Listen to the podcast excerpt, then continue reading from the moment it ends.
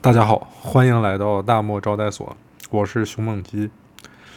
呃，首先抱歉，就是隔了这么久才来更新，我也不是很想拖更，但是主要原因呢是，我以三十三岁的高龄，就是决定重返职场，呃，来到了深圳这个地方，开始了打工生涯。呃，而且我这次不光是进入了一个全新的行业。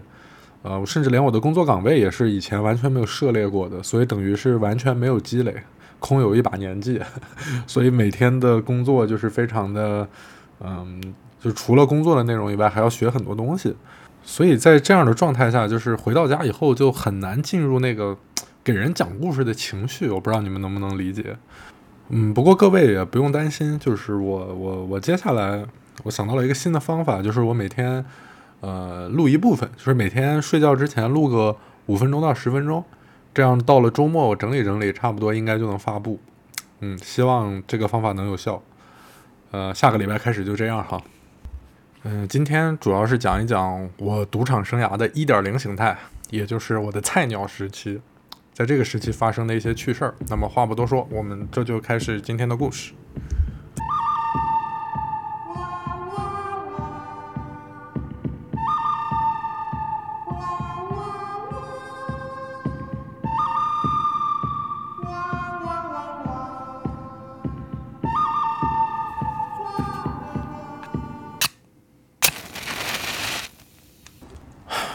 上期节目的结尾，我们讲到，就是我的好朋友森森，我们参加完艾迪的婚礼之后呢，他就去了魏玛包豪斯读书，然后我就再也没见过他。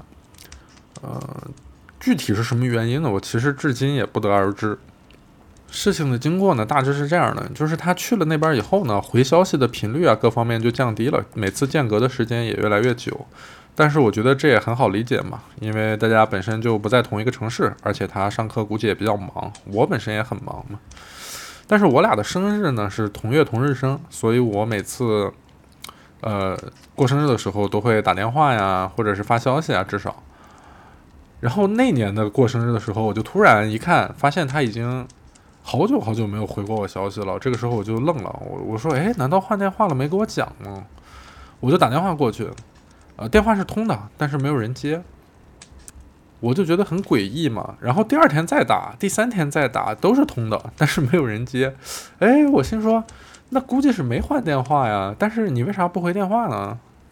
然后我第一反应就是去问其他的，当时我们在国内一起上语言班的中国同学，他们也来了德国了，只是不在柏林，所以平时跟他们的联系也比较少。我就问他们最近有没有谁跟森森还有联系的，最后一次联系是什么时候啊什么的？其他人都说没什么联系，但是说森森这个人性格本来就比较古怪，而且搞艺术的嘛，所以可能只是暂时的消失了，不用太担心。我说森森性格古怪，我是没觉出来啊，我俩整天朝夕相处。但是你说有什么危险吧，好像也不至于，因为电话一直是通的，只是没接。你要是有什么事儿，你电话不可能一直充电嘛。我就直接给他发了个消息，我说你要是你要是活着你就回个消息啊，要不然我过去找你去了。然后好几天他也没回我，我当时整个就辗转反侧，感觉那阵子都没睡好。我就说别真是遇上什么麻烦了，我说不行，我去找他一趟吧。我就买了张票，我就去了魏玛包豪斯。但是也不是说去了就能找着的，因为德国的学校呢，就是它不是说像中国一样，就是。你进了这个大学的校区，然后这边是教学楼，那边就是宿舍。德国的学生宿舍楼，呃，和校园是并不是一起的，可能都不归学校管。就是，呃，它可能就是市区里的某一栋楼，跟跟校园没有关系，只是这个楼只有学生身份的人才能凭学生身份申请入住，然后价格、租金各方面会比普通的公寓要便宜一些，大致就是这么个原理。嗯，不过好在魏玛包豪斯整个就是一个大学城，然后大部分的人也都会说英语，所以我大致就锁定了几处就是学生公寓的建筑，我就开始挨个找，找了差不多一整天吧，嗯，白天开始找，找到傍晚，终于找到了一个呃学生宿舍楼，在底下的那个信箱那儿，我每次找到一栋楼，我就把所有的信箱都比一遍，然后看信箱上有没有他的名字嘛。然后终于在一栋楼的门外发现了信箱上有他的名字，但是信箱上也并没有楼栋号，所以我又一层一层的找，一层一层的问，最后终于锁定了他的房间。我到了他房间门口，我就一通砸门，但是我听到那个门里边有有人走动，还有电视机的声音，但就是没人开门。我确信里面有人，但是他里边就是不开门。我就在那儿等着，因为厨房是公共的嘛，都在走廊尽头。然后傍晚也有很多人出来做饭嘛，我就问你们知不知道这个房间里住的人，一个中国人大概什么什么样？然后就有的同学就说啊，知道有这么个人。我说他每天都出来吗？他是说不每天出来，大概隔个两三天出来做一次饭，但是人肯定没事儿，胡须拉碴的，看上去非常颓废。我想他估计就是他了。我给他们看了森森的照片嘛，他们说就是这个人。哎，我说你妈的，你怎么不开门呢？然后我就掏出手机 打他的电话，就听见里面电话响，电话就在里边响，但就是不开门。啊，给我气死了！但我总不能强行把门踹开吧？我也不能报警啊，因为人本来就没事儿，报警好像有点小题大做了。哎呀，不过反正确认他人没事儿就行，我目的也达到了嘛。我就下了楼，然后对着他的信箱拍了张照片，我就回柏林了。大概隔了个三四年还是四五年吧，因为我还是每年都会生日那天给他发个消息。然后隔了三四年以后，有一次他回我了，他说当时听见你在外边砸门，但是不知道为啥在床上躺着，就是不想下去开。唉，那时候不懂，反正现在想来可能就是抑郁症吧。然后自从他这次回我以后，我还是每年给他过生日的时候发消息，但是。已经有六年没回了吧？他的朋友圈反正就一直停留在了二零一九年。嗯，最后一条签名写的是“谁来给我讲故事”。我昨天晚上又打开他微信，给他发了一条，我说我做了个播客，讲我们之前的故事，你要是有空的话就听听。依然没有回我，不知道，反正我会每年继续过生日的时候给他发消息，说不定哪天就会回我呢。希望吧。他们说你已经离开这城市，也不再属于那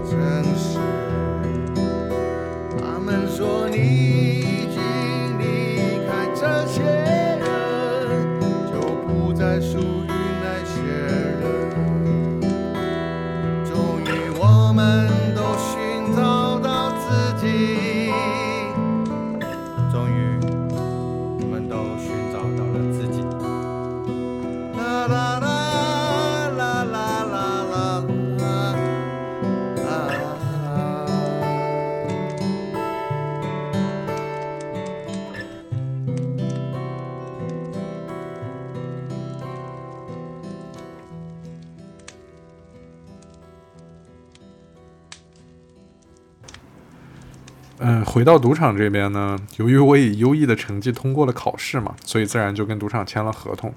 签合同的时候呢，你可以选择每周工作几天，我当时就选择了两天。当时柏林的最低工资标准好像是七点五欧元还是八欧元每小时，然后但。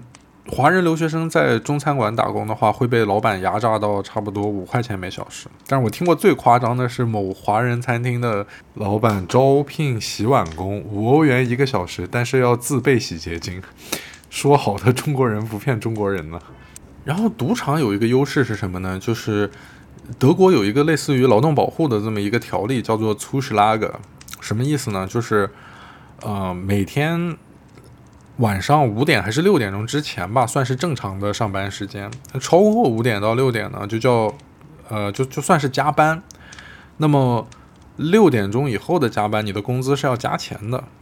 所以呢，但是赌场的工作一般都是晚上才开始的，对不对？所以这一点就非常好。这意味着你每天，呃，三点钟去上班，比方说。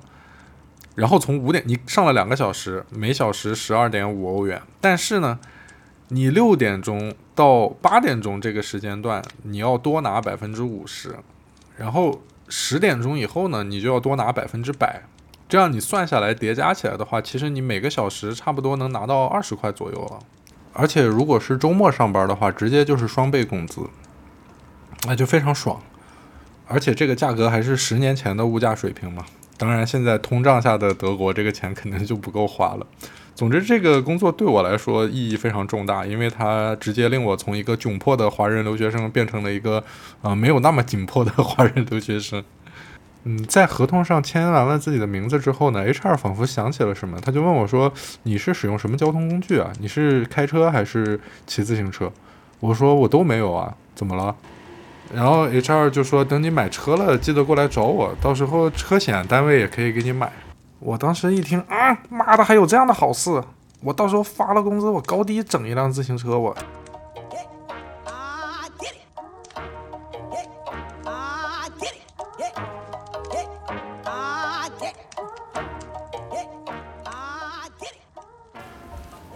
签完合约，第二天就要上班了嘛。我当时起了个大早，特地提前一个小时就赶到了单位，然后在更衣室沐浴更衣，换上了工服。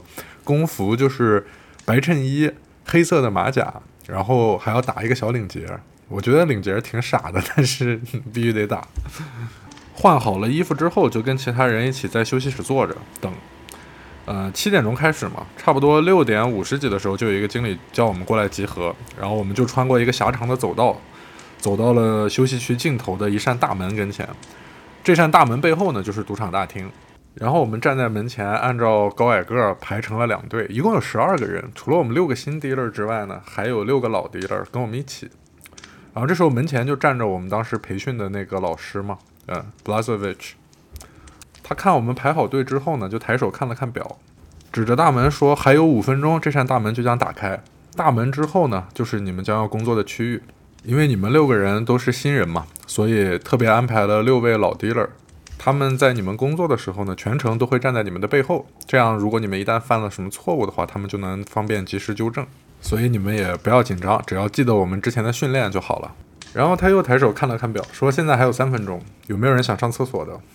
他本来没说的时候还好，但是他这么一说，我就感觉确实有点紧张，想想尿一泡，然后我就举手了，然后 Blazovich 看见我举手，就说把手放下，太晚了，然后转身对大家说，这就是你们的职场第一个经验，以后上厕所提前十分钟去，到了五分钟的准备阶段就不能再去上厕所了。我说好吧，他刚说完没多久，就滴滴滴滴，墙上的计时器就响了，然后瞬间大门就从被从外面给拉开了。门一拉开，就是大厅繁华的景象，人头攒动，还有喧闹的声音、叫喊的声音，一下子就声音和画面一下子就像潮水一样，就直接灌进来了。我整个人就嗡，就嗡一下。我当时还在想，我天哪，这什么门啊？怎么这么薄一一一个大门，隔音效果这么好？就是开门前后完全是两个世界那种感觉。然后正当我还在目不暇接、完全没反应过来的时候，后边的老弟儿就开始推我了，说走走走，准备走了。然后 Blazovich 也在前面，就是打响指说走走走，往里进，往里进。然后我们两队人就开始往大厅里面走。然后路过 Blazovich 身边的时候，他还拍了我一下，就就可能他看我神情有点恍惚嘛，就突然一下拍了我后背，说自信点，Go get them，说别忘了我跟你说的什么，顾客都是傻子。然后我说好好好。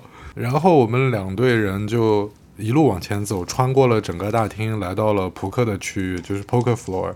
然后经过扑克的牌桌旁边呢，就每路过一张牌桌就停下一个人，每路过一张牌桌就停下一个人。然后我也到了我自己的那个牌桌嘛，就站在正在上面工作的那个 dealer 的背后，因为前面已经有人开始工作了嘛。啊，dealer 就是发牌员的意思，就是荷官啊，我不知道前面说没说。然后你站在 dealer 的身后呢，你就要用手敲一下他的座椅靠背。然后告诉他 dealer change dealer vaccine，这是因为他还在工作发牌，所以你不能直接就上去打断他或者跟他讲话什么的。他接到了这个信号之后呢，他就会结束当前手牌，然后用手敲三下桌子，然后表示敬礼，这是一个礼仪。然后跟所有玩家说，我接下来要去休息三十分钟，然后祝大家继续玩得愉快，好运连连，就是 feel splash, feel good。起身之后呢，再小声告诉我桌上有没有什么可疑的人，要特别注意。这一套工作下来呢，就是整个交接就算是彻底完成了。然后我们也是按照这一套流程全部都做完了嘛。做完了以后，我前面的这个 dealer 就下桌，我正准备上桌的时候，突然右手边一个大叔玩家，就是就长得也很壮那种，就突然一把攥住我的胳膊，就说先别换，别换。然后前面那个 dealer 屁股刚从凳子上起来嘛，他把我胳膊一拽，我俩胳膊连在一起，他就走不过来了，就把他给挡住了，等于是。就前面这个 dealer 叫 Mitchell 嘛，这个大叔就说，Mitchell 特别旺我，给我发的都是好牌，不要让他走，你先回去再休息一会儿。然后他当时态度特别激进，很凶，我当时整个就卡在那儿了，我说我操，这怎么办？但是 Mitchell 他就很淡定嘛，他就握住我们两个的胳膊，然后就给分开了。然后他冲着那个大叔说：“你别闹了，给你发好牌也没见你给小费啊。”然后大家都笑了。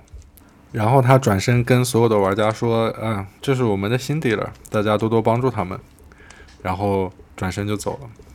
他走了以后，我上桌呢就低着头默默的洗牌发牌，按照之前培训的流程。我也不太敢跟别人有什么眼神接触，因为当时的德语水平也不好，就是能听懂，能听懂个百分之六七十吧。但是开嘴讲的话，就还是只能讲一些简单的词儿。我就特别害怕他们跟我聊天儿。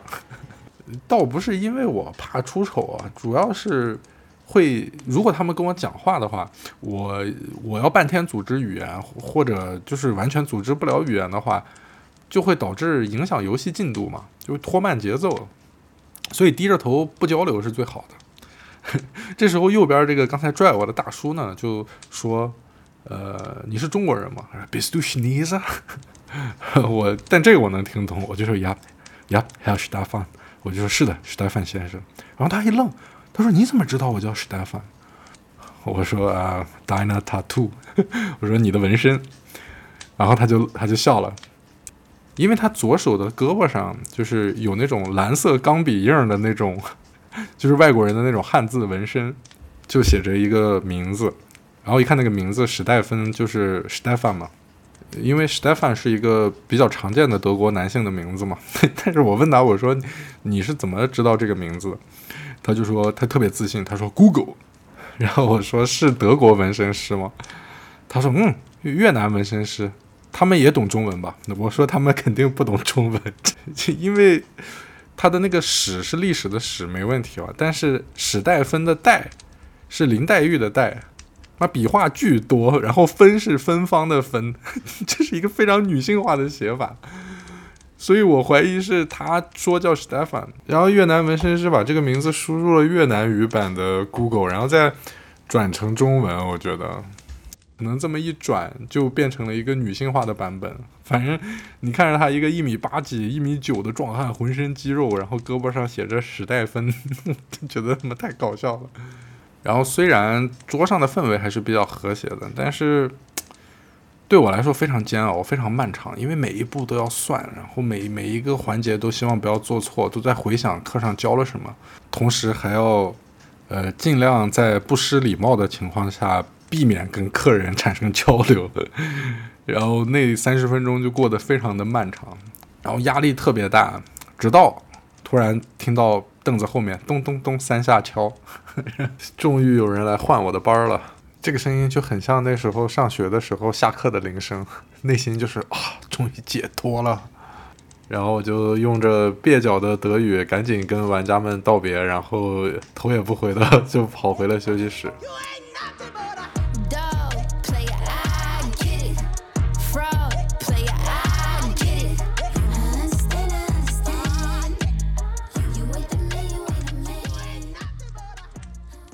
嗯，休息室里边干啥的人都有，有的人躺在按摩椅上按摩放松，然后有的人在下棋或者打游戏，呃，还有一些比较夸张的，就是有那种搞地下乐队的，戴着个耳机在那练琴，就表情特别狰狞，但是我们什么声音也听不到。然后有呃话剧演员，就是呃找人帮他练剧本，给他念剧本，还有呃还有一个老哥挺有意思，他当时在。他梦想就是翻译那个，把那个《冰与火之歌》翻译成芬兰语。然后他说现在还没有出版，我赶紧翻，说不定能挣到钱。反正挺有意思。然后后来我在休息室里边发现一个好东西，就是电视机，就是确切的说是电视机上的广告节目。因为我刚来德国的时候就学德语，也找一些那种资源啊什么的。呃，不管是新闻还是影视剧，他们语速都特别快，我根本就跟不上。但是国外的电视，我后来才知道它是分那个午夜档和白天档的嘛。午夜档就是给那些睡前的人看的，所以它这个时段的广告呢，不但就是语速非常慢，发音非常清晰，而且广告的文案都是精炼过、提炼过的嘛，所以语言都非常好。再加上它循环播放嘛，就是看完一遍还有一遍那种，就是我觉得这个是一个练德语发音的好机会，就是学电视上的人讲话。我当时最喜欢的一个广告就是一个长得特别像 Vin Diesel，就是《速度与激情》里面那个演唐老大那个人，长得特别壮，特别 man。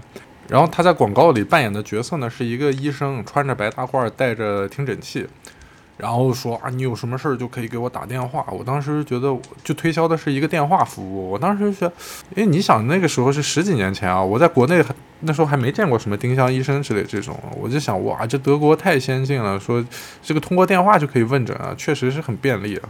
而且这个男演员虽然就是四肢发达、孔骨有力啊，但是他台词功底非常了得，就是就是不但是每一句台词的咬字都非常清晰，能让你听得很明白，同时他的语速还非常慢，便于模仿。这种慢呢，就是会显得他。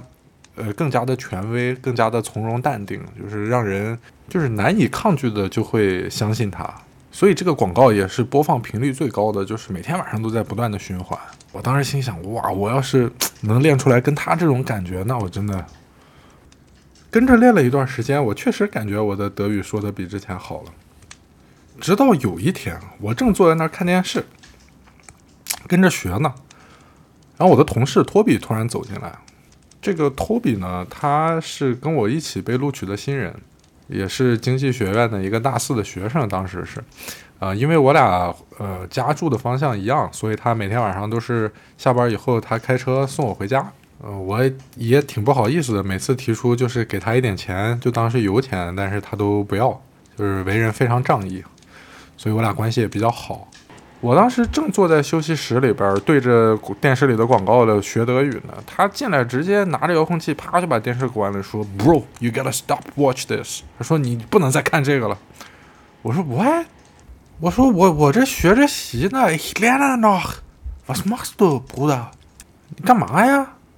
然后他也显得很不可思议，说：“Why？Why do you learn from this？That？That's not how we talk in real life。”他说：“你你干嘛跟着这个东西学？这个我们在正常生活中不这么说话。”我我就愣了，我说：“我我我我我 What do you mean？” 我说：“你什么意思？”然后他说：“Bro，your German sound very erotic now. Don't you realize？” 他说：“你没发现吗？你现在讲德语听上去很色情。”我说：“What？色情？你在说什么？”他说：“Yeah，it's a commercial for sex phone talks。”他说：“这个广告卖的是一个色情电话的服务。”我当时整个人都懵了。我说：“Are Are you telling me, Doctor Philip？” 我说：“你是说这个广告里的菲利普医生？”托比说：“Yeah, he's a porn star。”我说：“他是一个 AV 男优。”What？我当时脑子都懵了。我说：“Bro, are you shitting me or what？” 我说：“你在跟我开玩笑吧？”Doctor Philip is very professional。我说，这个菲利普大夫非常专业。然后托比说：“Bro, think about it。”他说：“兄弟，你好好想一想，你去过哪家医院？医院里面的大夫穿的白大褂是深 V 领的，而且里面既不穿衬衫也不穿 T 恤，V 领里面直接就露胸肌和腹肌的。”我说：“啊，我说是是是是没见过大夫在医院里这么穿的，但是广告嘛，我想导演是不是为了就是。”呃，凸显就是飞利浦医生良好的生活方式、健康的体魄，所以在服化道上就做了一些突破嘛。然后托比说：“Bro, just trust me. His beautiful body is how he provide for his family.” 托比说：“兄弟，你相信我，他真的是一个 AV 男友，他美丽的身体就是他养家糊口的工具。”我基本上已经相信他了，但是。因为我以前也听说过这种色情的声讯电话嘛，我们以前国内也有，就是它是一个付费电话，你打电话跟人聊一些羞羞的话题，然后你电话费就一直狂扣。但是我不能理解的是，就是这个广告为什么要找一个男主角来演呢？就是色情电话不是都是应该性感大姐来来做广告吗？然后托比说，Because it's for women customers，说因为它是针对女性客户的呀。我说什么？女性也要打色情电话的吗？然后托比说：“Duh, women have needs，女性也是有需求的。”我听到这句话，我当时就很震撼。我当时觉得，哇，天哪，是这个道理啊！所有人都知道这个道理，但是我以前怎么从来没有从这个角度考虑过问题呢？然后我转念一想，我最近这段时间学的德语，我靠，我不会已经被人当成变态了吧？就是就是我我我我给你举个例子，就是就是 Doctor Philip 的德语和正常人的德语有什么区别哈？就是这个广告台词就三句话：给我打电话，别让我等太久，前十分钟免费，我送给你。那普通的德国人就会说：Ruf mich an, lass mich nicht so lange warten, erst zehn Minuten schenke ich dir。但是在广告当中，这个 Doctor Philip 他会把每个音都发得非常清楚，然后语速非常慢，于是就达到了一种我认为是非常权威，但是在别人耳朵里听起来非常色情的效果。就比方说第一句给我打电话，Ruf mich an，他就会说 Ruf mich an，就是很缓慢，但是你能听到他的鼻腔和口腔的运动非常 夸张啊那种。第二句不要让我等太久，Lass mich nicht so lange warten，他就会说 Lass mich nicht so lange warten，就很像说悄悄话的感觉。然后第三句前十分钟免费，Erst zehn Minuten schenke ich dir，他就会说 Erst zehn Minuten schenke ich dir，然后连起来就是 Ruf mich an，Lass mich nicht so lange warten，Erst zehn Minuten schenke ich dir。妈的，现在听起来真的就很像变态啊！那当时学的时候不觉得，还觉得他妈挺帅的。然后转念一想，我说妈，那我，那我每天在桌上，因为第二发牌的时候，每一个玩家做了行动的时候，你是要说出来的，给所有人听到的嘛。就比方说有人加入到二十，那普通人、其他人可能就是，呃，英文就是 raise to twenty，德语就是 raise of twenty。那可能我说的时候有人加入到二十，我就说 raise to twenty，然后我说德语就是。Race of Twenty，哎呀妈的，真的，当时觉得无地自容，都没脸再回牌桌了。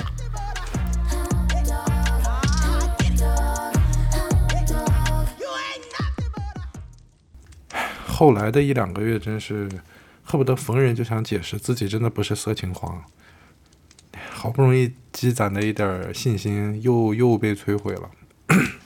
哦，对了，前两天在咱们的评论区有一位妈妈听友啊，说自己经常带着五年级的孩子收听咱们的节目啊，所以在这边还是要呃强烈呼吁一下，就是网络色情犹如洪水猛兽，侵蚀呃侵蚀青少年的身心灵，嗯，会影响记忆力和成长发育，所以希望。如果咱们有未成年人的听友，呃，希望你们早早戒除，呃，戒除网络色情，嗯，嗯，我已经戒除了，真的，嗯，十年后你会来感谢我的，嗯，就这样小心翼翼的又过了一两个月，有一天，嗯，赌场举办一个锦标赛，大概有一两百人参加吧，就是规模还挺浩大的。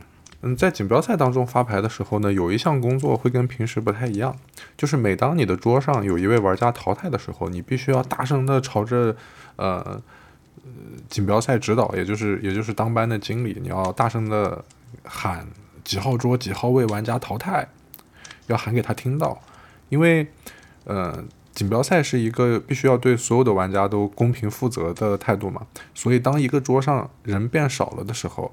他马上要再调一个人过来，就比方说，因为大家同样参加一个级别的比赛，那么如果有一桌有一桌上面有九个人，另外一张桌上只有六个人，那这就不公平嘛？因为六个人人少的那个桌子，他们他们每完成一手牌的时间就比九人桌要短嘛，那他们就相当于他们比六人桌比九人桌每个小时多玩了很多手牌，这样他们淘汰的高概率就会高一些嘛，所以这样就会造成不公平。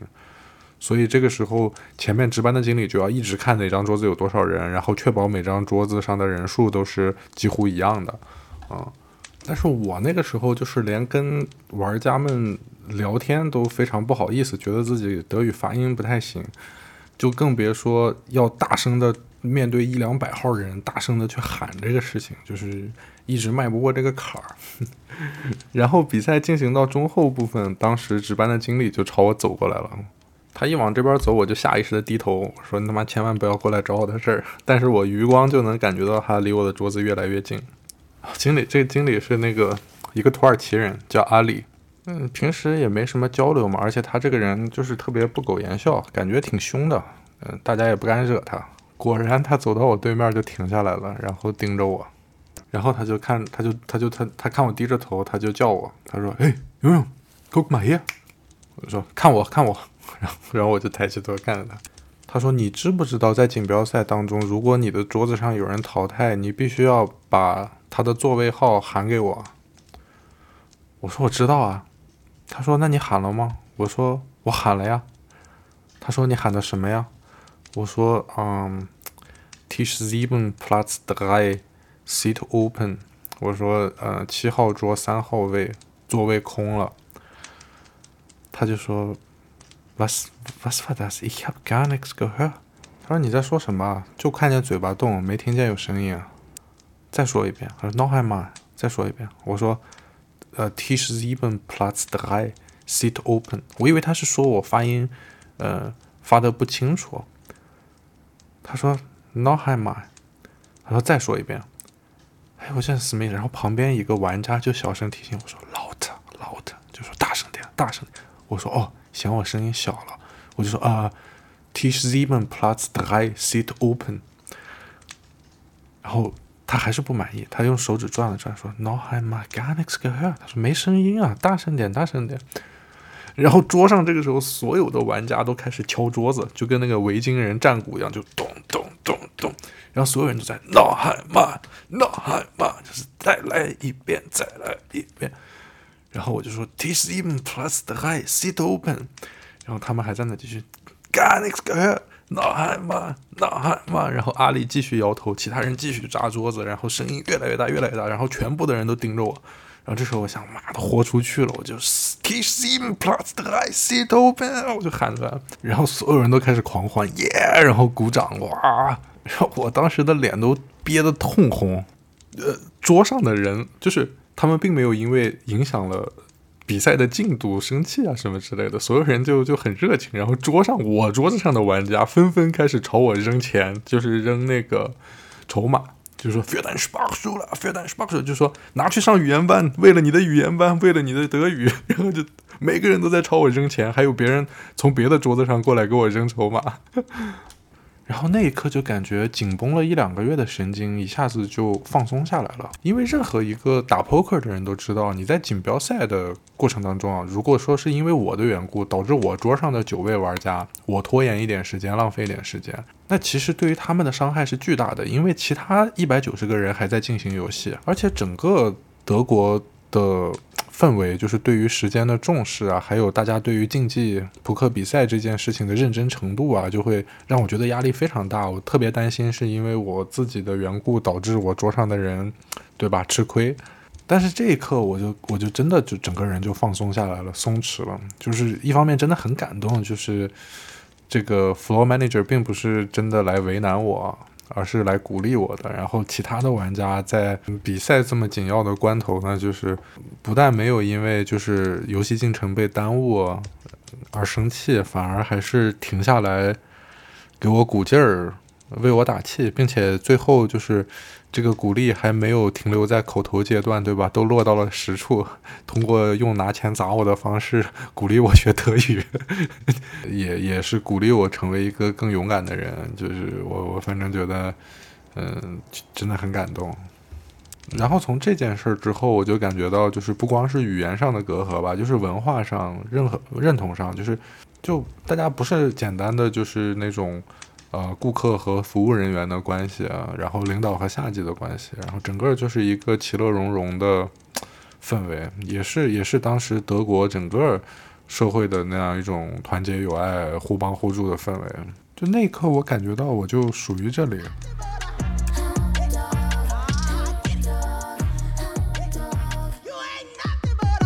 然后我下桌之后呢，就往休息室走嘛。回休息室的路上还碰到那个翻译《冰与火之歌》的那个老哥，然后他说 “Where is often teach team？” 他说：“刚才七号桌坐的是谁啊？”我说：“我我我呀。”然后他说：“哦，我还以为来了个新同事呢。说你德语说的不错，fast accent loss。他说几乎没有口音啊。我当时一听特别得意。总之从这之后呢，我就越来越从容淡定。然后大概一个来月吧，就能够独当一面了。然后有一天我正在休息室休息嘛，然后托比突然风风火火的跑进来，说：“Bro，前面需要你，赶紧去前台。”我说：“怎么了？”他说：“来了一个亚洲客人，既不会英语，又不会德语，还不懂游戏规则，完全游戏没法进行。我们请他下桌，他也听不懂，无法交流，结果导致桌上其他客人都已经发怒了。你你赶紧过来看看，能不能跟他沟通啊？”我说亚洲人也有可能是日韩泰，各种都有可能，我也不一定能跟他交流啊。我一边说一边就往大厅走嘛，走到了这个顾客所在的二号桌，我我我往第二座子上一坐，跟他四目相对，我一看我就知道肯定是中国人，因为他衣服上赫然印着我们那个中华驰名商标，那大哥穿的外套是班尼路的，班尼路牌子。但是我即便知道他是中国人呢，我也不能一上来就跟他说中文，因为在牌桌上，嗯，说外语是非常忌讳的，因为特别是工作人员和顾客之间，他会有作弊之嫌嘛。你作为一个工作人员，你说的每一句话都是对桌上所有人说的，所以我我肯定一开始得先用德语，然后再用英语，确就是展展示给大家其他人看到，就是说这个大哥确实是听不懂这两种语言，然后才能使用中文。随后往那儿一坐，我就看着大哥，我说：“Der Herr spricht Deutsch。”说：“大哥，你说德语吗？”大哥看着我，脸上没有任何表情啊。然后我说：“啊，Sir，do you speak English？” 大哥就看着啊，No，No English，No English。然后我说：“中文可以吗？”大哥一听，两眼睛就放光了，说：“哎，再行再行，能听懂。”然后他一说这个能能听懂，大家一看他有反应，然后所有桌上的人都说：“Yes，finally，终于终于有人能跟他交流了。”因为其他这些玩家就是被这个大哥搞的游戏完全没法进行了。然后我就跟其他玩家说：“那我接下来我可以使用中文跟他交流吗？”然后大家说：“Please，Please，请就你就跟他说中文。”然后那天晚上应该是赌场建场以来就是唯一一次三语播报工作人员。然后每次场上只要有玩家做了动作，都必须用德语、英语再用中文播报一遍。比方说有人加注到二十，你就要说 raise of twenty，raise to twenty。大哥这边加到二十了，咱去不？大哥说去是啥意思呀？这家这家咋跟电视里看的不一样呢？啥时候能梭哈呀？我就等着一把梭呢，英雄本色嘛？我说：“哎呀，大哥，你这片子都看串了，《英雄本色》那是枪战的，梭哈那不是赌神里头的吗？”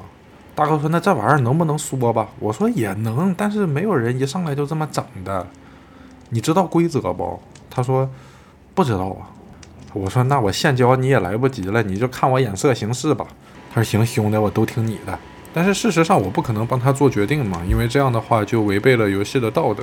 我能做的其实也就是在播报玩家动作的同时呢，给他一些就是，呃，常常识性的呃信息作为参考。我觉得这样也算没有影响游戏公平吧。就比方说，大家打的时候，我说啊，raise of twenty，raise to twenty，大哥这边加二十了，你去吧。大哥说，我去是不去啊？我说，你要是两对以上啊，你就去；你没有两对，你就赶紧走。大哥说，那我那我走了。然后他就把牌丢了。反正我的逻辑就是说，既然他不会玩，就没有必要在这个上面有什么很大的输赢，只要能保证游戏的正常运转就行了。然后玩着玩着呢，就来到一手牌。这手牌旁边一个年轻的小伙子呢，就拿到了一手不错的牌，就是没有那么大，但是也不小。然后他就下注，想让大哥跟住他。当时的底池当中呢，可能有五六百欧元吧。然后他就下注了一个两百，是一个不是很大的注。大哥一旦跟住呢，他赢了，他就可以赢得底池当中的这五六百和大哥手里的两百。他下注之后，大哥还没行动，我还没翻译呢。突然，就是从大哥的背后来了一个女士，然后一看到大哥呢，就跟大哥说：“你咋还搁这玩呢？我都饿了，咱吃饭去呗。”然后大哥说：“行行行，那我不玩了。”然后大哥就把面前所有的筹码往桌上一推，说：“兄弟，我走了啊！” 然后起身就要走，然后桌上所有人都哇哇哇哇哇，all in 了，有人 all in 了。然后我说大哥大哥你别走啊，这个你你不能离离席啊，你后边这人还没行动呢。然后大哥说啥意思呀？不让走啊？我说不是啊，你走了这钱不都送人了吗？大哥说啊，啥玩意儿？这这钱还能拿回来呢？我说那肯定能拿回来呀。我说你你这，他说我以为是门票呢。我说哎呀，没事儿，你别管了，反正现在的情况是对方下注，你要是跟注呢就开牌。但是由于你把筹码全给推了，你现在算加注了，现在轮到对手思考了。他说那他那他那他跟了我也输了呀。他说我啥牌没有，一对都没有，我就准备走了，跟了也是输。我说哎，这就是这个游戏巧妙的地方，就是如果你你锅里面只有五六百嘛，你这一推出来一两千，他如果不敢跟你呢，他他弃牌的话呢，这个锅就是你的了。他说真假，然后他就站在那儿没动，然后那个对手就一直在犹豫说：“哎呀，我的牌确实不错，但是没有那么大。这个人表面上不会，会不会在扮猪吃老虎骗我的？”然后那个德国小伙就脸都憋得通红，因为锅里确实只有五百多，结果对手推了个一两千。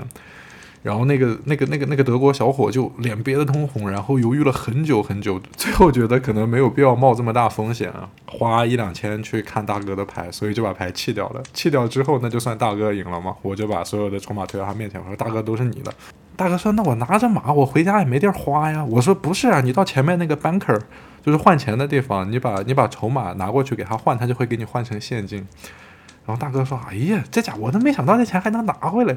”然后大哥就抱起了自己的筹码，然后把自己的两张牌啪往桌上一甩。大家一看，我靠，什么都没有，是炸乎的。那个德国小伙小伙当场就原地爆炸，就是。然后大哥一声不吭就离开了牌桌，甚至都没有安慰一下那个小伙。然后我说：“大哥，我带你去吧，到时候你别迷路。”然后我就下桌，呃，带他往那个换筹码的地方走嘛。然后他那个。女朋友还说啊，你还赢了，然后大哥特别得意说，嗯，那多亏了这小伙儿。哎，对了，分你一半吧。然后就抓了一把筹码给我，说不用不用，我说我拿两枚就行。然后我就拿了两枚。他说，哎，这小伙子也是咱东北人。我说大哥说出来你可能不信，我说我其实是湖南长沙的。然后我说着说完就转身离去，留下满脸错愕的大哥看着我远去的背影。